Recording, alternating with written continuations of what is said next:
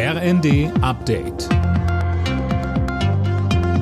Stündlich neu. Auf den Punkt informiert.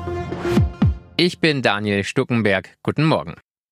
Von Oktober an werden Gasrechnungen für die Verbraucher nochmal deutlich teurer. Dann schlägt die Gasumlage zu Buche. Wie hoch genau der Preis pro Kilowattstunde ausfällt, wird heute bekannt gegeben. Fabian Hoffmann. Schon jetzt ist klar, es wird teuer. Zu den ohnehin schon erfolgten Preiserhöhungen kommen laut Wirtschaftsministerium nochmal zwischen anderthalb und fünf Cent je Kilowattstunde. Für einen Singlehaushalt sind das zwischen 90 und 300. Für eine Familie im Einfamilienhaus können es bis zu 1200 Euro sein. Mit der Gasumlage sollen die in Schieflage geratenen Gasimporteure ihre Kosten weitergeben können und so entlastet werden. Die Energiekonzerne Shell und RWE kündigten an, kein Geld aus der Umlage einzufordern.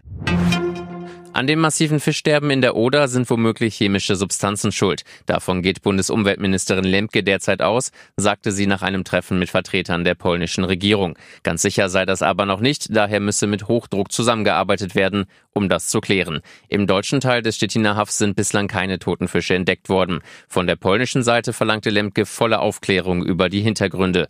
Polen hatte anfangs keine Informationen weitergegeben.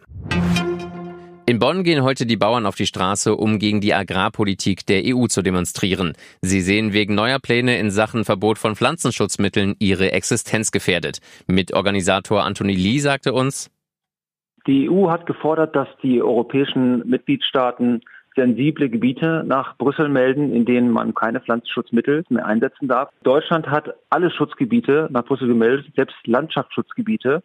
Das beinhaltet ungefähr 50 Prozent der gesamten Bundesrepublik, in der dann kein Pflanzenschutzmittel mehr eingesetzt werden dürfte.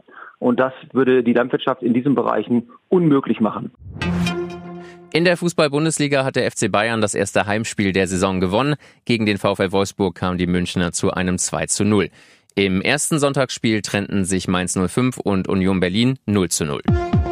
Alle Nachrichten auf rnd.de